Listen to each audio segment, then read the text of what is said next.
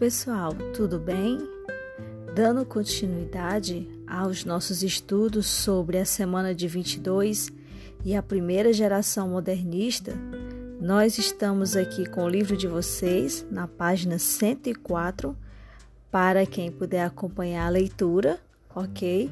E hoje nós vamos é, estudar um pouco sobre Manuel Bandeira. Manuel Carneiro de Souza Bandeira Filho nasceu no Recife em 1886. Ao longo da vida, escreveu crônicas, críticas de cinema e de música e colaborou em inúmeras revistas. Entre suas principais obras estão Carnaval, Libertinagem, Estrela da Manhã, Estrela da Vida Inteira. Manuel Bandeira morreu em 1968, vítima de tuberculose. Bom, pessoal, para acompanhar a leitura que nós iremos fazer, vocês é, vão para a página 126 do livro de vocês, Veredas da Palavra, ok? Manuel Bandeira, Poesia e Cotidiano.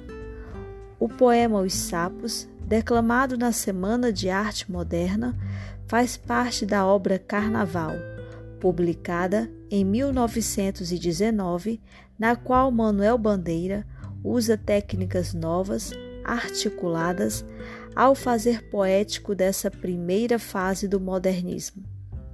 Em seus poemas, de maneira geral, o tom coloquial e despojado cria uma poética que alia concisão e lirismo.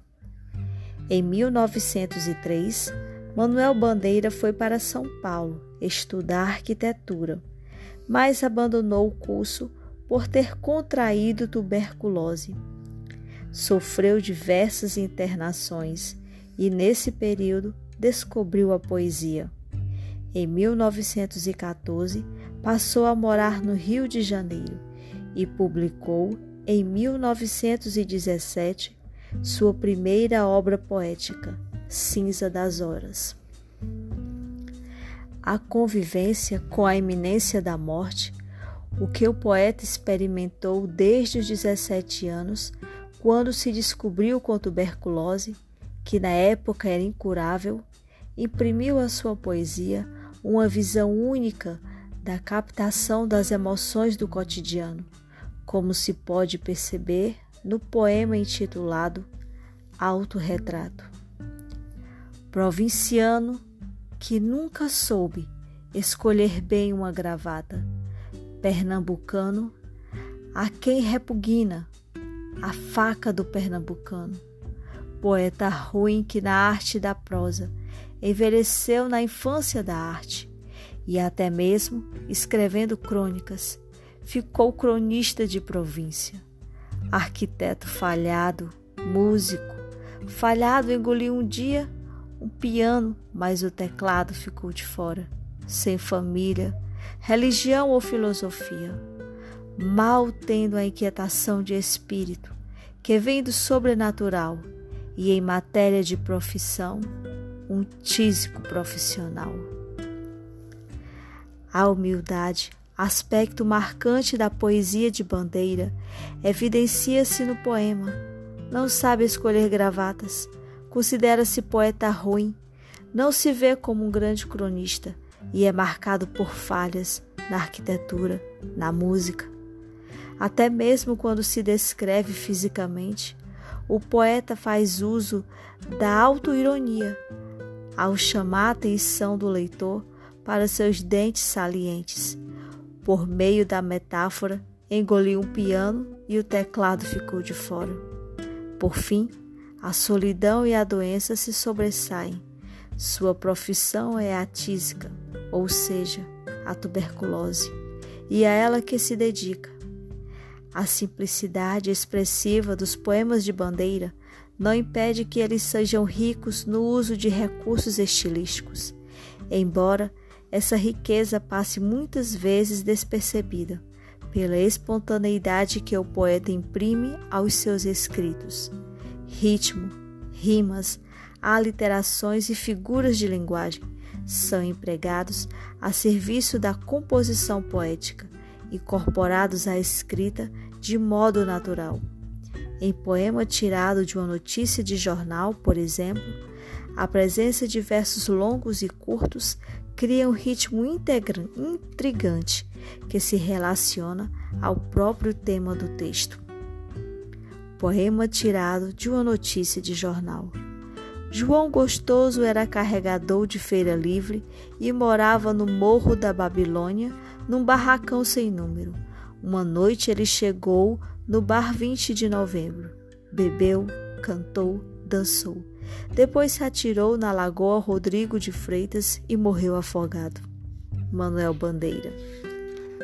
Bom, vamos passando para a página seguinte. Página 128. Escrito com base na estrutura efêmera das notícias de jornal, o poema aborda um dado do cotidiano tratado de modo impessoal a morte de um carregador de feira livre. A simplicidade da estrutura e do vocabulário é típica da poesia de Bandeira. Após o verso longo que introduz a história de João Gostoso, há uma sequência de verbos no pretérito perfeito indicando ações que ficaram no passado. Bebeu, cantou, dançou.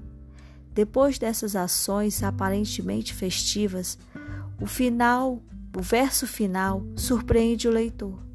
João Gostoso se suicidou.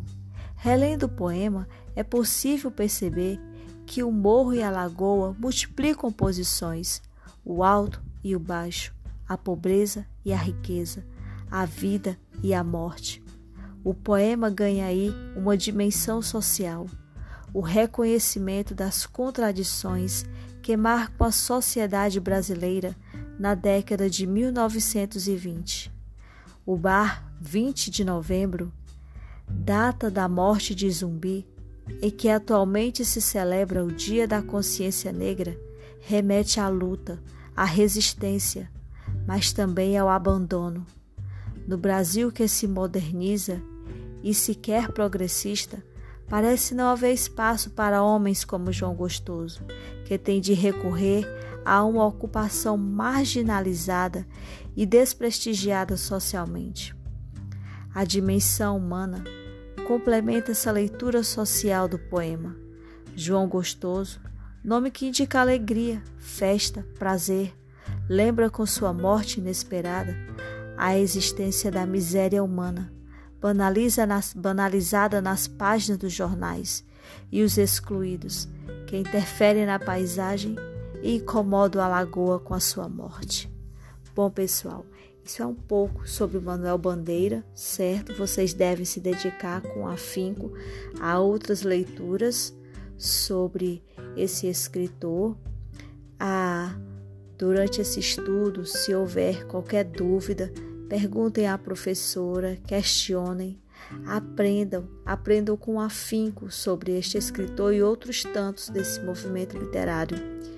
E para finalizar o nosso encontro de hoje, eu proponho a vocês a resolução da primeira questão da página 129, certo? Você vai ler, ouvir o texto. Temos é, quatro itens e você vai postar apenas a resposta desses itens no bloco de atividades do Google Classroom, ok? Vamos para a leitura. Leia o poema a seguir e depois responda às questões propostas. Neologismo. Beijo pouco, falo menos ainda, mas invento palavras que traduzem a ternura mais funda e mais cotidiana. Inventei, por exemplo, o verbo te adorar, intransitivo, te, te adoro, Teodora Bom, vamos para o item A. Lembre-se, neologismo é o processo pelo qual novas palavras são criadas. Quais são os neologismos do poema? B. Qual é o trocadilho que esses neologismos instauram no poema? C. Porque, segundo o eu lírico, sua invenção seria intransitiva? D. O poema estabelece um contraste entre o modo de ser do eu lírico e seus sentimentos. Esse contraste pode ser considerado representativo na poesia de Manuel Bandeira? Justifique sua resposta. Bom, pessoal, são apenas estes quatro itens que vocês vão responder com base na leitura do poema Neologismo de Manuel Bandeira. Eu peço a gentileza dos alunos que tiverem o livro postarem, certo, é a foto da primeira questão para que os demais possam fazer com menos dificuldade a resolução das questões, ok? Fiquem com Deus e até as próximas emoções das nossas aulas semana que vem. Um forte abraço a todos.